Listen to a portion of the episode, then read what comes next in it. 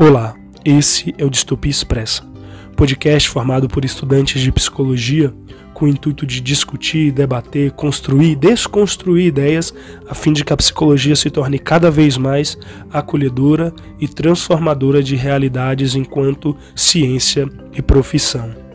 Hoje, Paulo Queiroz, Ian Nogueira e eu, Emerson Dias, trazemos Tarison Nawa. Ele, que é indígena do povo Nawa, jornalista, mestrando em antropologia social e atua nas mais diversas áreas de comunicação em defesa dos povos originários. Hoje falaremos sobre povos originários, vida, luta e resistência. As pegadas dos que caminham juntos nunca se apagam.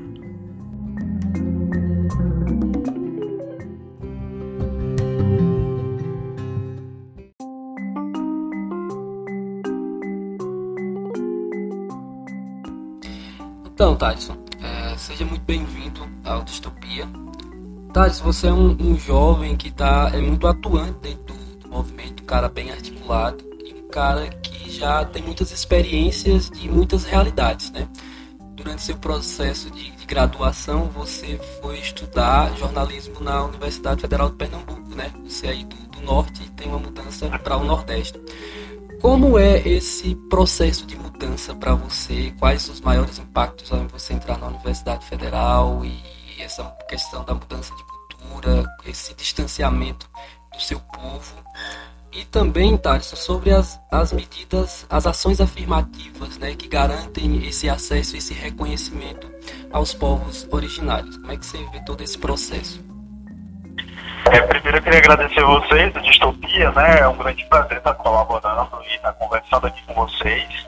É, e aí agradecer também a todos que estão acompanhando a gente também.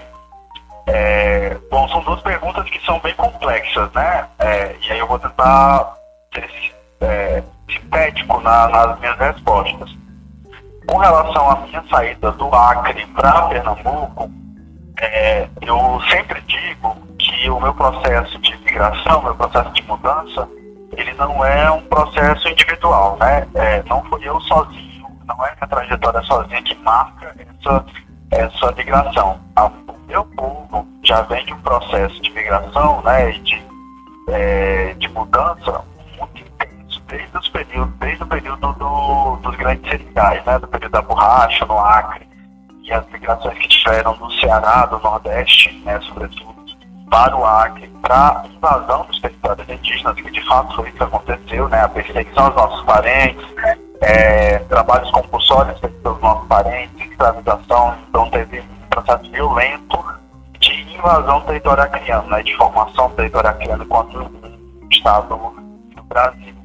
Então a minha saída do Acre, ela não foi, não é não, nunca vai refletir somente uma trajetória individual, é uma trajetória de estudo coletiva, né? Porque quando os meus avós desceram saíram do nosso território ancestral e foram, foram morar na cidade, eles tinham o objetivo de melhoria de vida porque as condições dentro dos grandes seringais, dos grandes barracões, eram condições praticamente análogas à escravidão, né? Então se trabalhava muito para poder viver naquele lugar, né? No, o salário na verdade não era salário, era uma forma de escambo, né? Então você produzia e trocava com o seringal, era basicamente uma relação que beneficiava somente os grandes seringalistas. Então, buscando, objetivando assim, melhores condições de vida, os meus avós desceram a, a, para a cidade e aí buscaram saúde e educação, principalmente para os meus tios, para os meus, meus pais,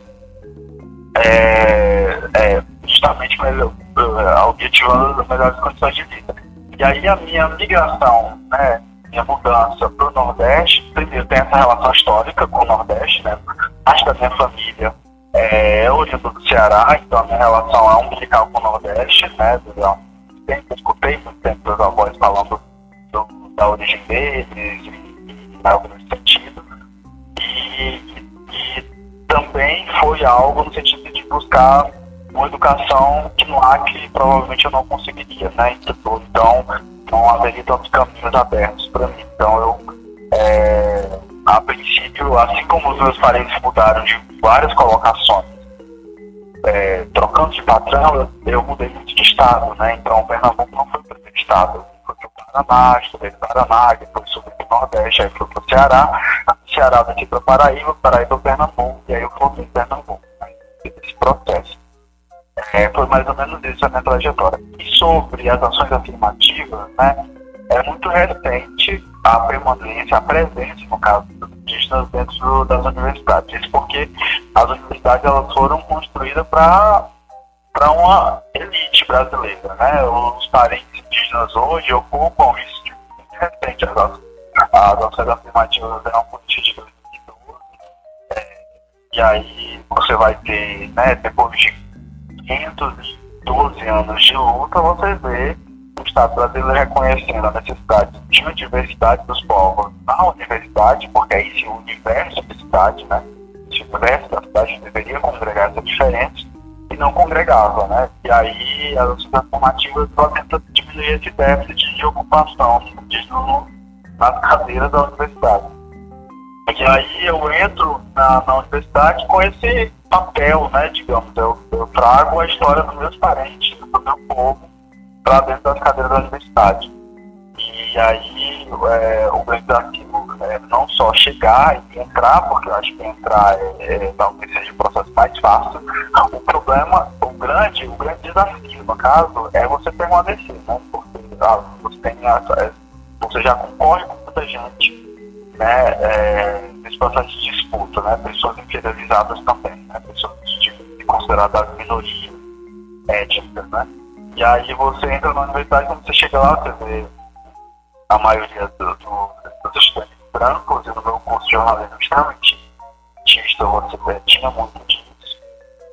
E, e aí permanecer é um desafio, porque primeiro você não se sente representado nos outros, você não se vê nos outros, e eu estava num estado que era totalmente diferente da minha cultura, totalmente diferente dos meus parentes, e a fisionomia das pessoas era diferente. Então é, é um desafio de você sentir um alienígena, digamos assim, dentro, dentro da, das aulas.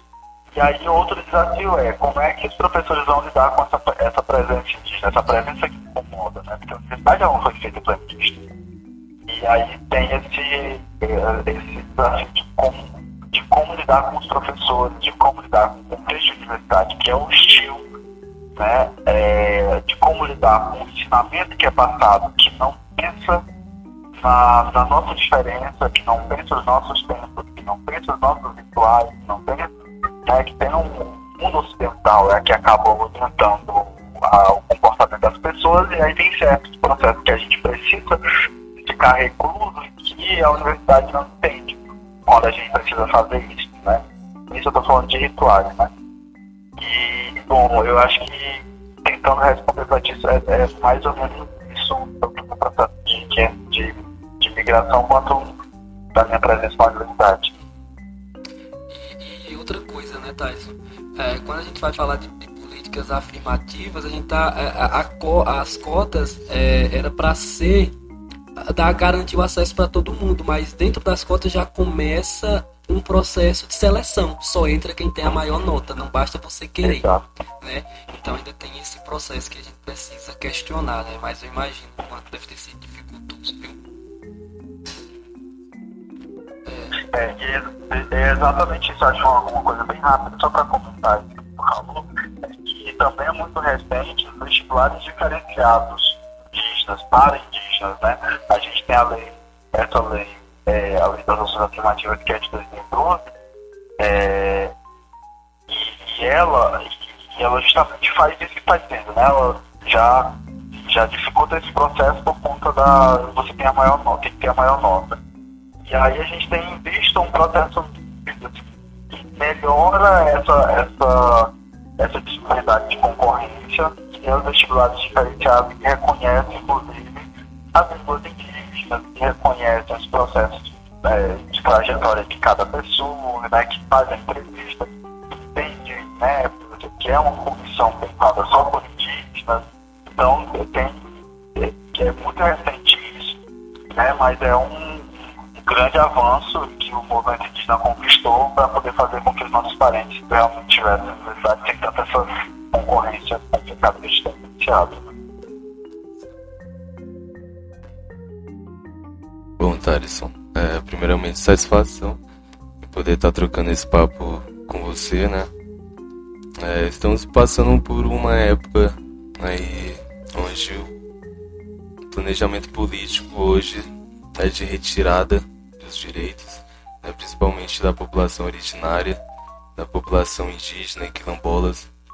Então eu queria saber como que se dá a relação nesse momento de, de uma população que vê o seu, a, a sua região, sua população em constante estado de alerta conta da derrubada de direitos, né? Podemos ver a FUNAI, que é um órgão que deveria defender e, e proteger essa população, tendo representantes que que defende mais a bancada ruralista do que a população originária. É, como que você percebe essa, essa afronta do, do atual governo? É, você tem dois contextos aí que você levanta, né? Que é a situação do governo e a situação da FUNAI. Ele é um governo que nunca foi protagonista, na verdade, na trajetória do Brasil, né? Enquanto democracia, enquanto república, a gente nunca teve é, presidentes que, de fato, ouvisse e respeitassem os nossos processos. Né? A gente teve presidentes presidenciais que escutaram, foram mais abertos, né? mas a gente tem né, todos os contextos o movimento indígena enfrentou desafios, mas nunca, todo desde quando é, o Brasil é Brasil, né? desde quando, principalmente, a, a um dos marcos históricos do Brasil que é a Constituição de 88, a gente uma afronta tão direta como tem esse último governo, né, que a gente espera que inclusive cesse a partir dessas eleições. É, e aí é um grande desafio para o movimento indígena, né, você lidar com um presidente que é, de fato fecha os olhos para a população dos povos indígenas, mas não só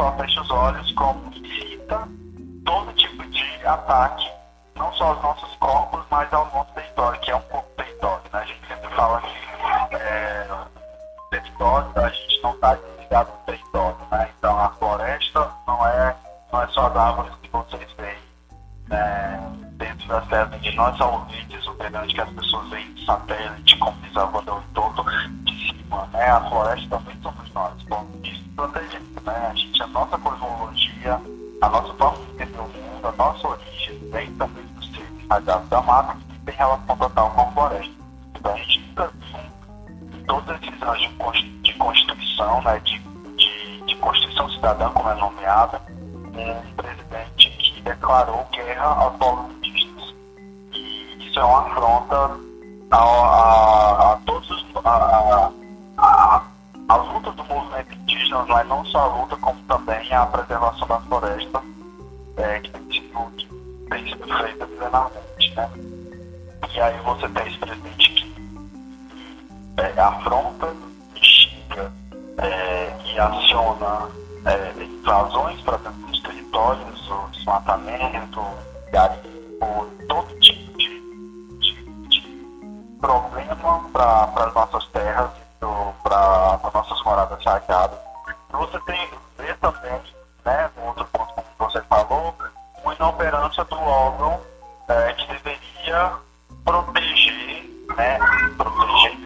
aspas, as terras indígenas, né. É, deveria ter um diálogo, deveria defender os nossos direitos. A quando ela foi pensada,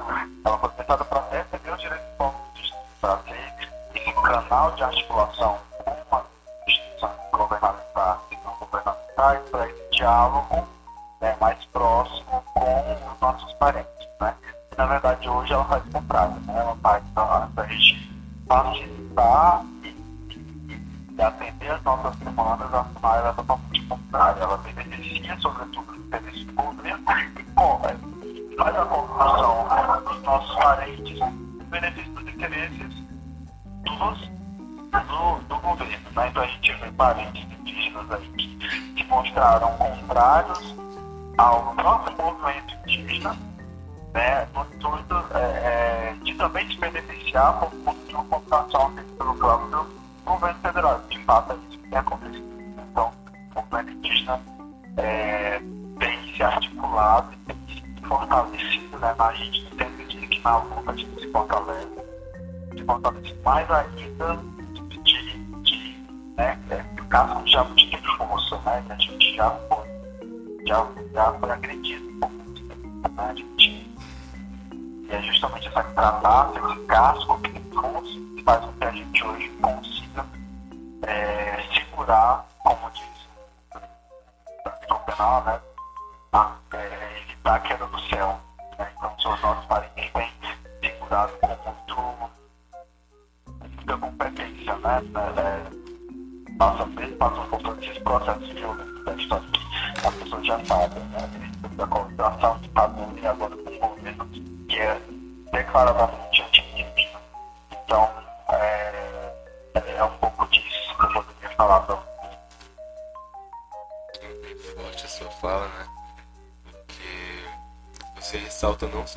desse governo, como dos passados, né? Da falta de apoio né, a essa população.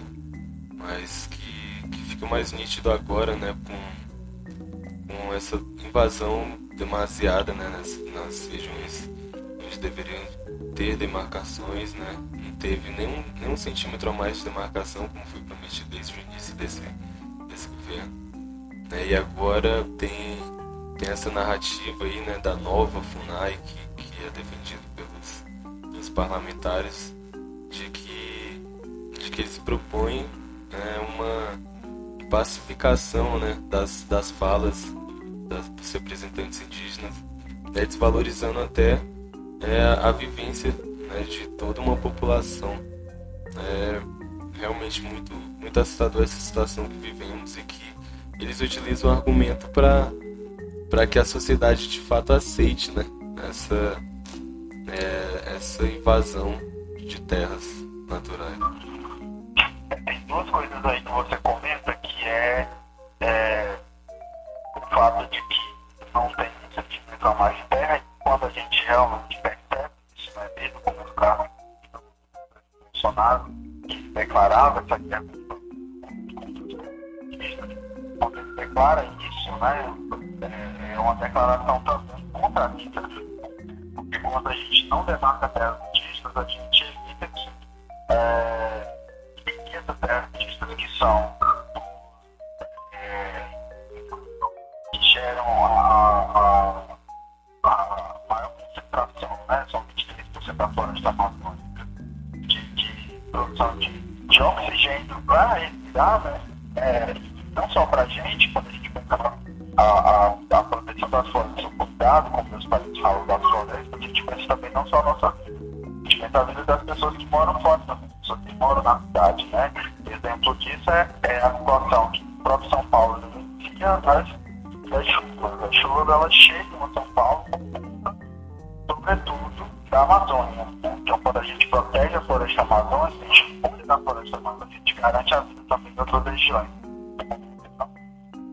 marca terras indígenas é contrária justamente vida, não só dos indígenas, mas da população inteira, né, do Brasil inteiro, da sociedade inteira, né, que uma pessoa antivida, antivida de outra coisa, é esse discurso da nova FUNAI, né, que na verdade é uma roupagem de, de, de anteriores, período do SPI, né, período que pessoas se achavam na condição competentes para poder falar por nós. E aí a gente vê esse mesmo discurso voltando a todas as discussões no sentido legítimo por falar por nós. Na verdade, não só a gente vê uma Constituição que transformou a gente.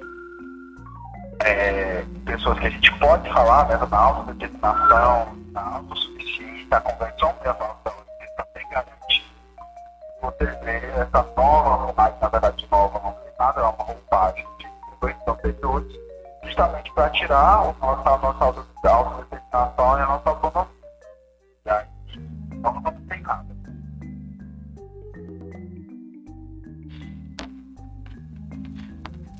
Tarisson. Meu nome é Emerson. Aqui a gente está com o Ian e com o Paulo. Nós somos do sexto semestre do curso de psicologia do Centro Universitário Nieuro. É, a minha pergunta, também é um pouco de curiosidade, né? A gente vai pegar o atual contexto brasileiro, em que a gente tem um presidente da República, em que diz várias vezes abertamente é, sobre esse, justamente sobre esse desmonte, sobre esse genocídio da população indígena. E a pergunta que eu faço para ti, esse questionamento é: o que que nós, enquanto pessoas, cidadãos, é, é, fora do movimento, que não somos indígenas, o que que nós podemos fazer é, é para agregar essa luta, para poder fazer parte, para poder estar tá junto, para poder caminhar junto? Essa é uma dúvida que muita, muitas pessoas têm, né? De que forma elas podem apagar a atuação do movimento indígena. E tem uma resposta muito que as lideranças, né, no caso, é, reforçam muito que é o primeiro processo que você contribui com o movimento indígena é você, é você se sentir parte do movimento indígena, é você se sentir aliado ao movimento indígena, porque a nossa causa ela não é só nossa. Quando a gente luta pela, pelo cuidado pelas florestas a gente luta também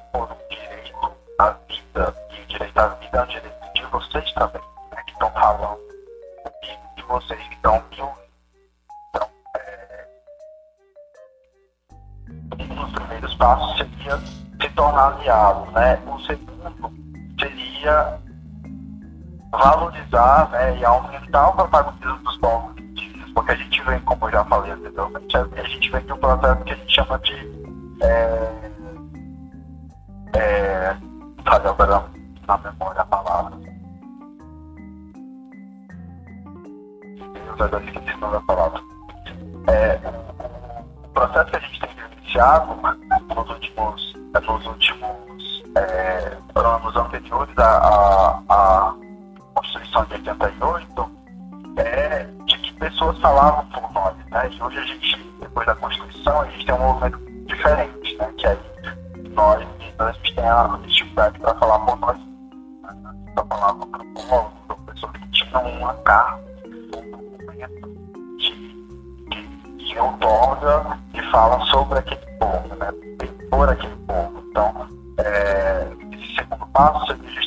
justamente valorizar a autodeterminação e autonomia dos povos indígenas. De que forma a gente faz isso?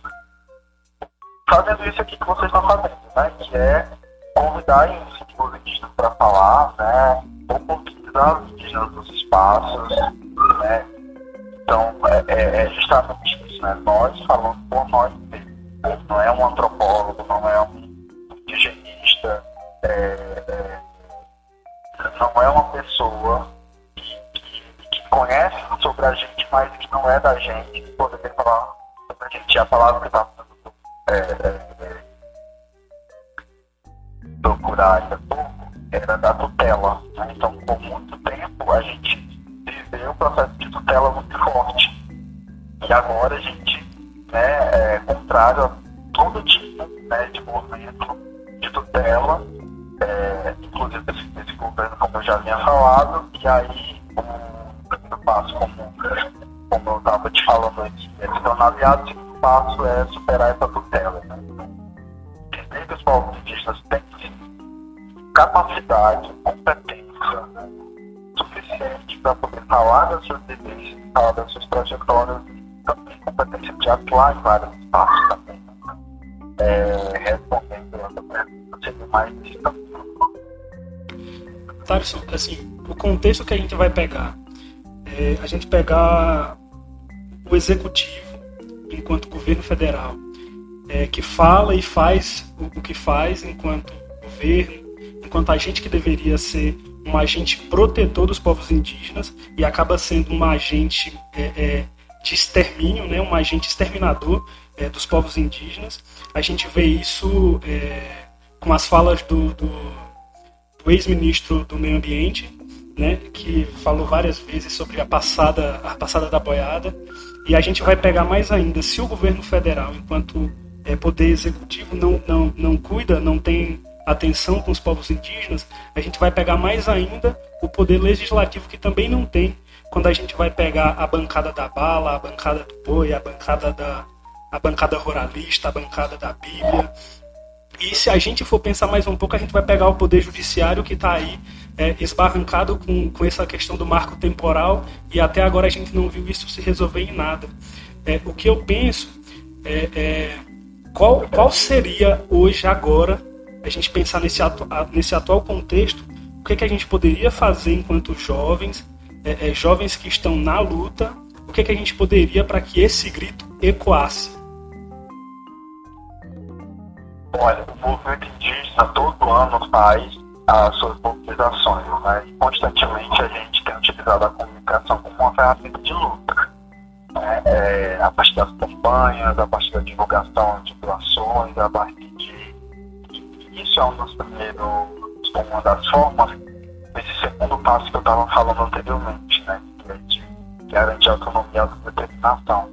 Então, é, é, você poder atuar nesse sentido é você dar oportunidade para o movimento indígena também se movimentar, né? para o movimento indígena também fazer as, as suas articulações.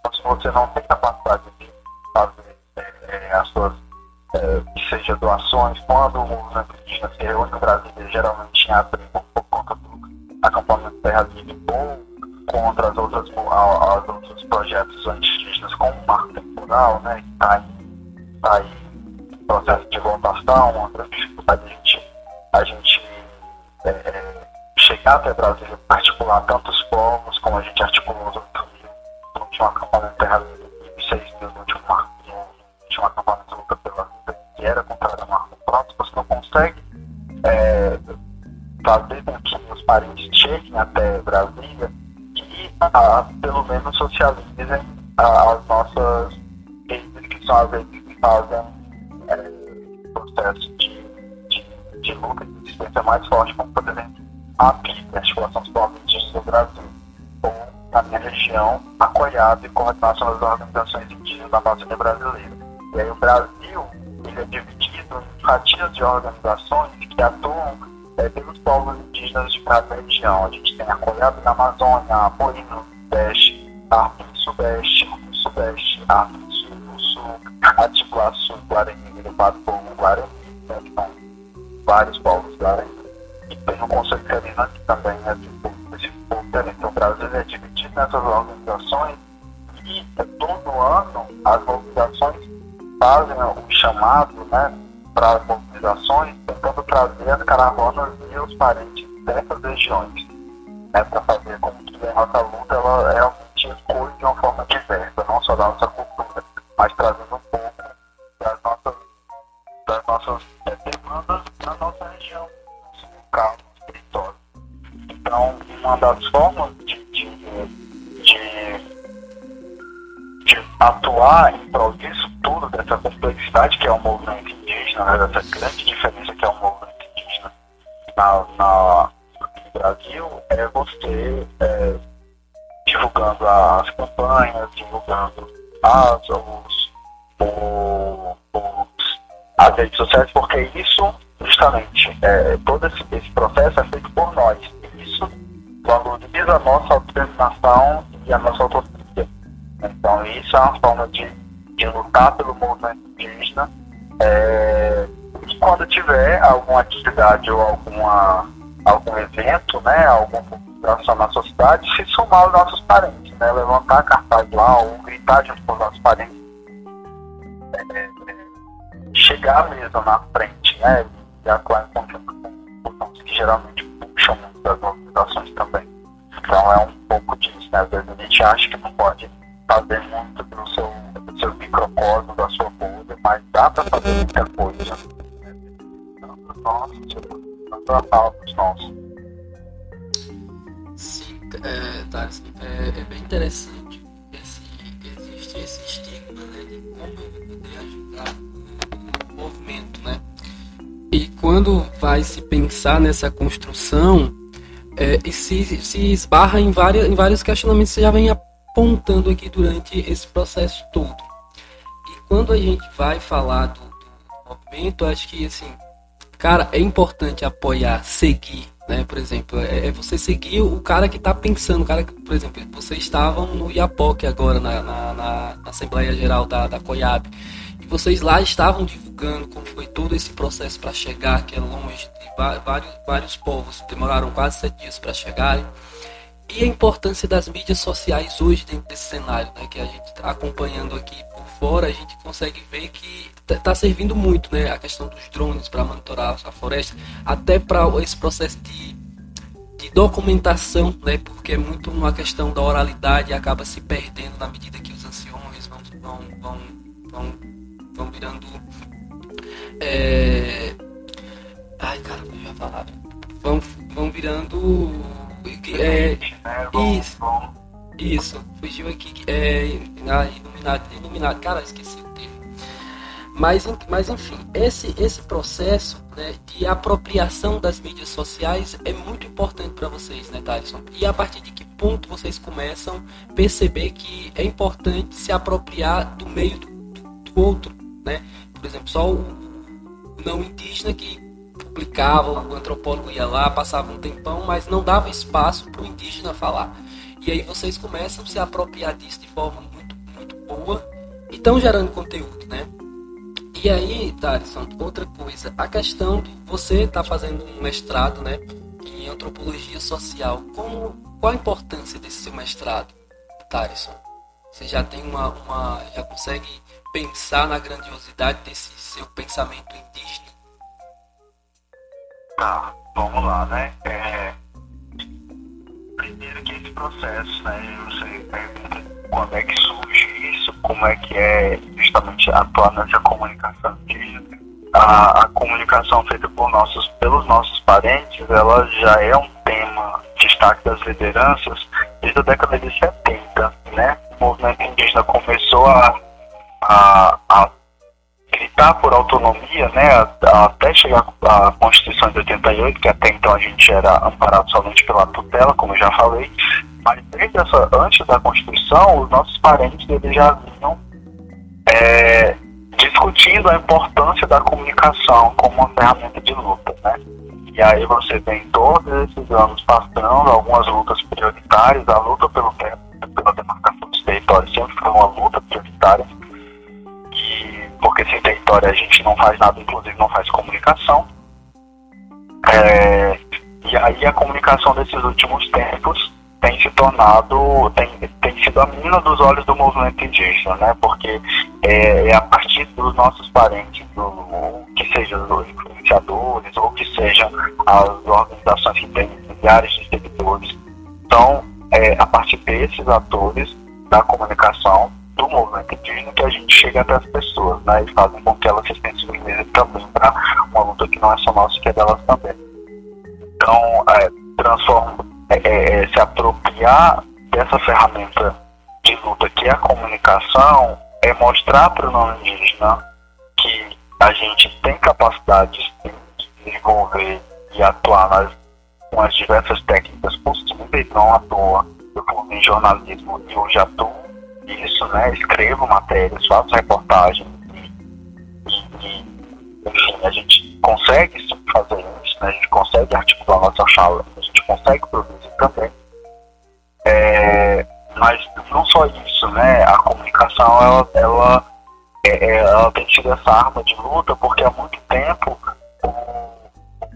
as pessoas lutaram com a bala e com o fuzil, com armas de fogo matando a gente, né? E hoje querem matar a gente com a caneta. Quando não marca território, você inicia o processo de matança e de genocídio do nosso povo, né? Porque a gente está vinculado à floresta e quando a floresta é destruída, a gente destrói, destrói também as nossas memórias que estão fincadas. O solo também se vão.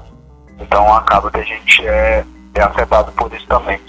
E a comunicação, ela é justamente é, é né, é uma mudança de paradigma de violências simbólicas que já vinham sendo efetivadas e que hoje é, a gente também demonstra nossa capacidade de resiliência e adaptação. Se o indígena achava que a gente ia perder a nossa cultura quando a gente estivesse em contato com o mundo do branco, a gente demonstra que não, que a gente usa das ferramentas do mundo do branco para valorizar a nossa, a nossa cultura, a nossa história, a nossa trajetória, as nossas memórias, os nossos, nossos, nossas mitologias, a nossa cosmologia, enfim. Então, a, a comunicação ela é um arma potencial de luta, né? Do movimento indígena. Com relação à minha formação em antropologia, é, no meu território não tem ninguém com, com, com mestrado, né? Eu sou o primeiro, né? E isso não é motivo de alegria, é motivo de muita tristeza, né? Primeiro indígena a formar né, jornalismo pelo povo Naua. Isso para mim nunca foi algo feliz, foi algo muito triste, porque a gente vem mais de 522 anos aí de luta contra esse, contra esse Estado que sempre foi violento com a gente desde quando ele nasceu, quando ele surgiu. E aí a gente vê agora nossos parentes ocupando é, alguns espaços que infelizmente a gente é considerado os primeiros. Né? Espero que esse espaço seja de abertura para além da minha, da minha presença, mais para que outros parentes é, ocupem esse lugar. E é, a antropologia também tem sido esse lugar das vezes os brancos ocuparam, falando sobre a gente, hoje nós somos por nós, né? Nós falamos por nós, antropólogos indígenas falando do seu próprio povo. Porque o que, é que acontece é que muito, muito, por muito tempo, desculpa, por muito tempo o, o antropólogo não indígena é, escreveu sobre a gente e escreveu muita coisa equivocada. Então hoje a gente estar escrevendo novamente então, sobre o nosso? A, a literatura escrita sobre o nosso povo, porque é uma forma de a gente superar os equívocos que historicamente existiram sobre a gente. A gente queria estar escrevendo sobre, sei lá, sobre a antropologia da, da arte, a antropologia das cidades, ou coisas do tipo que não esteja somente vinculada à etnologia indígena. Quando a gente entra na antropologia, a gente acaba sendo direcionado para falar do nosso povo problema que o não indígena criou sobre a gente, né? É claro que a gente tem muito orgulho de falar da gente, né? Eu tenho muito orgulho de escrever sobre o meu povo, de memória, biografia, trajetória comum uma história comum do meu povo a partir de trajetórias individuais. É, muito orgulho e aprendo muito também com isso, mas é importante dizer o quanto é, foi equivocado dizer que o povo não foi extinto. E eu preciso vir hoje, numa dissertação de mestrado, dizer que meu povo está muito bem vivo. Últimas indígenas Naua, as duas últimas sobreviventes Naua, e que depois da morte dela, o povo Naua extinguiu, e há 100 anos o povo Naua não se sabia da existência do povo Naua. E, na verdade, a gente sempre viveu, sempre atuou, sempre trabalhou em prol da, da criação e da fundação de cidades, e hoje eu tenho que precisar vir com mestrado para poder dizer isso, porque o não indígena se equivocou também dizer isso. Então, a minha presença no mestrado em antropologia ou numa pós-graduação em antropologia é justamente para né? não só falar do eu tenho muito orgulho disso, mas também para superar os grandes equívocos que foram construídos sobre, sobre a gente. Beleza. É, então, é só mais só esticando um tempinho aqui, a gente tem assunto para passar horas e horas conversando, né, né Tyson? Também para não, não me sobrecarregar.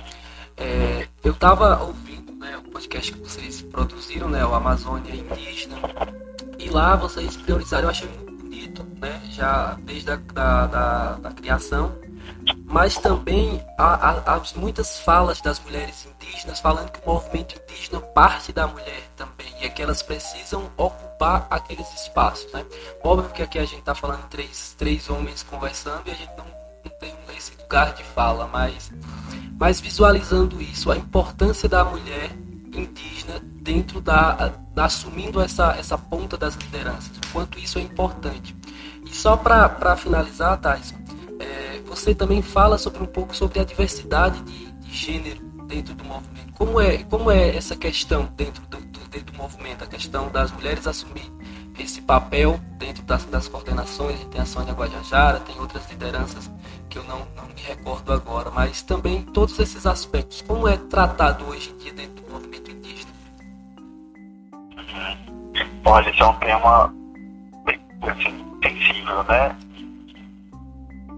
Primeiro, eu acho que a gente tem que entender que É, eu acho que talvez eu pense só um pouco diferente de você, que aí eu considero que a gente, na verdade todo mundo tem um lugar de fala, né? O nosso lugar de fala é esse, lugar de homem, justamente dessa masculinidade, né? Que a gente aprendeu que a gente tentando se desconstruir dentro disso, tentando abordar isso, mas é, é, carregado de, de, de, de pré-ideia sobre alguns processos que somente quem é uma pessoa na condição né, de dessa pessoa, né, de no caso mulher ou enfim, de outras de outros signos que estejam dentro do, da, da, da temática de gênero, como o LGBTQIAP+, né, só, só pessoas assim poderiam falar, mas de fato a gente tem um lugar de fala, né, a gente um lugar de fala de homem, tem uma perspectiva de, de tentar superar um pouco esse processo passivo muito bom que uma parenta estivesse aqui falando sobre isso,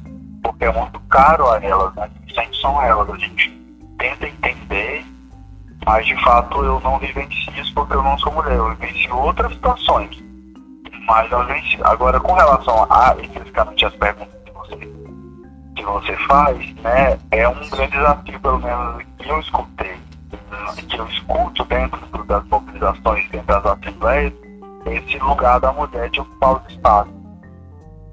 É, e aí eu não vou falar muita coisa porque realmente eu acho que uma, uma pessoa uma parenta que falando sobre isso, mesmo eu no lugar, no meu lugar de fala, né, enquanto um homem, tentando se desconstruir para esses processos, eu acredito que a minha trajetória ainda é muito carregada de esses aprendizados que vêm em conjunto com as caravelas, como por exemplo patriarcado, as violências de gênero, né?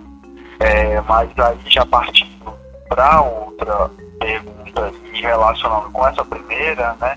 É, é, a discussão de gênero é, é, é muito forte no movimento indígena por conta de uma realidade das mulheres sempre decidindo processos não, não sendo reconhecidas pela decisão desses processos, né? E, e, também é uma realidade do indígena é, a, a, ocupação das mulheres e a abertura para esse espaço para discussão de gênero e o fato dessa discussão de gênero abrir outras temáticas, né?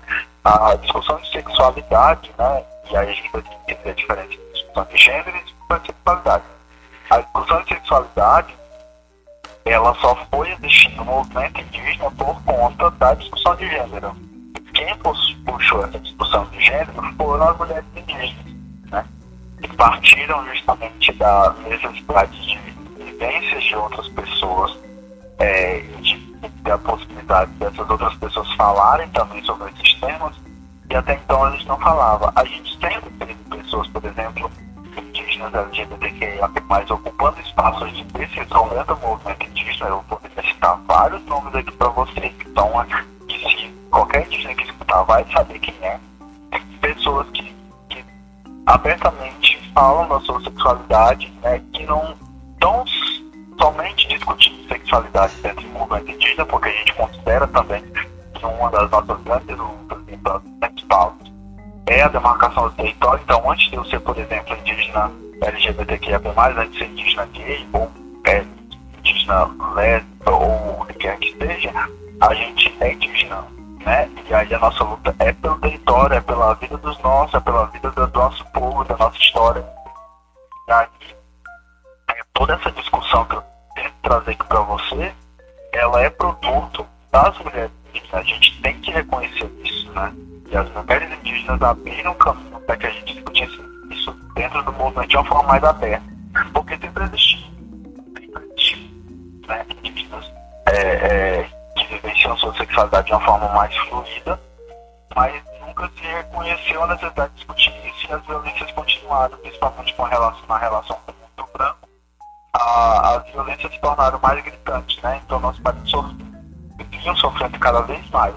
Então houve um momento que houve a necessidade de discutir e a gente não poderia deixar de reconhecer que foram as parentas com muita preocupação, com muita sensibilidade, com muita atenção, escuta que é, abriram a possibilidade de hoje eu falar sobre sexualidade abertamente para as minhas lideranças e está tudo bem sou respeitado, né? Então tem, um pouco disso. do nosso contexto. Não sei se eu respondi. Tá? Sim, respondeu muito bem, cara. Ótimas colocações. Bom, Darius, é... vamos chegando ao fim né, de mais um episódio aqui do podcast Distopia Expressa. Né, eu agradeço muito por você ter tirado um tempinho aí, né, para discutir um pouco sobre essa temática tão importante, tão enriquecedora, né? Eu acho que foi foi um momento muito especial pra gente, né, poder estar tá trocando ideia com alguém que tem um lugar de fala, né? Voltando, sem querer voltar à discussão que você já fechou há pouco tempo. Mas é muito, muito agradecido. Né? Sabemos que é necessário discutir isso, é necessário falar sobre. Né? Vivemos um, um momento muito, muito complicado. Né? Então é só, só agradecemos por você ter tirado um tempinho e demonstrar com, com a sua fala potente é, você tem, tem essa, essa facilidade com a comunicação, né? Então, em nome do Emerson e do Paulo e do podcast Distopia Expressa, agradecemos aí por você ter comparecido nesse episódio. Olha, eu que agradeço, né? Eu acho que é muito feliz quando as pessoas convidam para a gente falar sobre a nossa vida, porque é a partir dessas vivências que a gente acaba tendo conhecimento não só delas, mas também trazer aprendizados a partir dessas vivências do nosso país para poder mudar um pouco a nossa realidade, né? a realidade que a gente Então agradeço a vocês por oportunizar isso, por, não só essa relação com vocês, mas quem tiver ouvindo também o podcast. É, a gente sente quando vocês são com a temática, né? a gente vai